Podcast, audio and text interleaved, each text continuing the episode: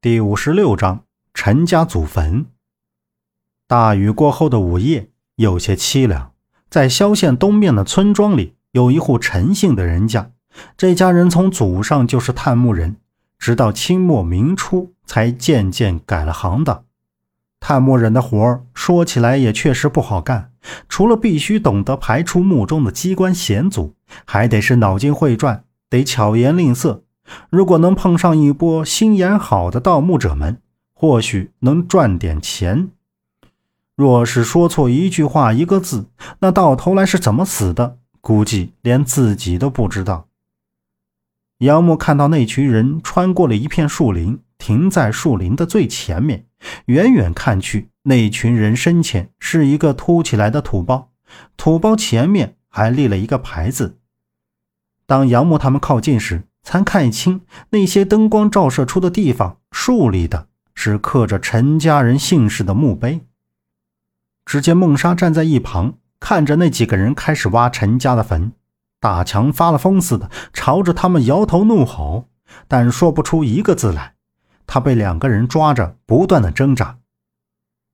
片刻，他们就挖到了棺材顶，扔了工具就掀开棺材，乱翻一通。杨木看到那几个人跳上来，表情不自然的摇摇头，看样子是没有找到他们想要的东西。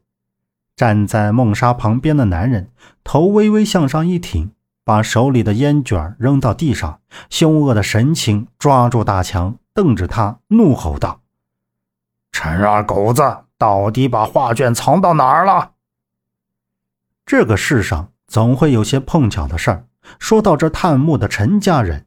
这男人口中的陈二狗，也就是大强的二叔，到现在还做着探墓的行当。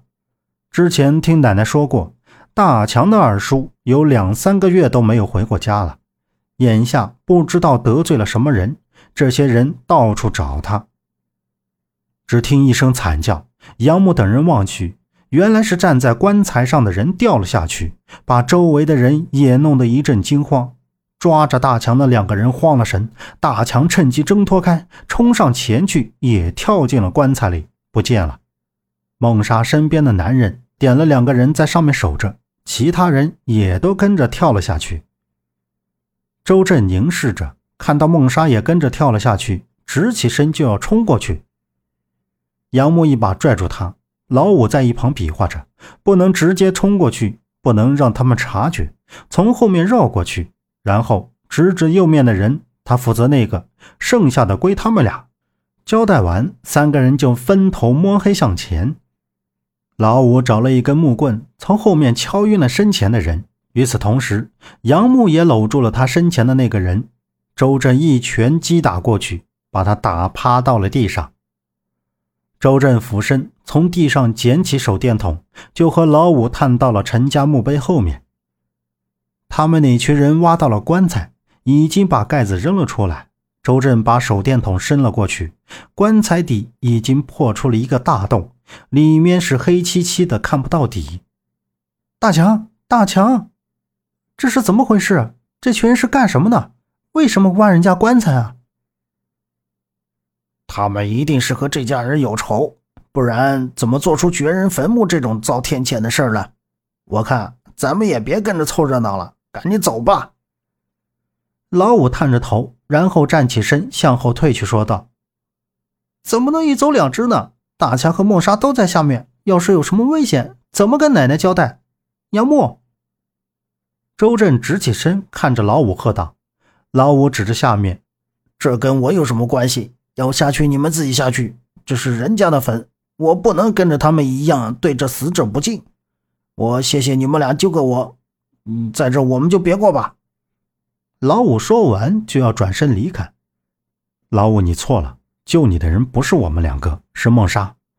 虽然不知道他为什么要这么做，但是他并没有害我们。如果他和那群人不是一伙的，如果出了危险，你心里能过意得去吗？杨木从墓碑前走了过去。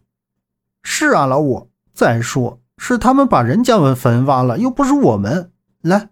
给人家鞠个躬不就得了吗？周震说着，站起身，已经走到墓碑前。杨木抓着老五的胳膊，点点头。三个人一起在墓碑前深深的鞠了三个躬，然后跳进棺材底的大洞里。本集播讲完毕，感谢您的收听。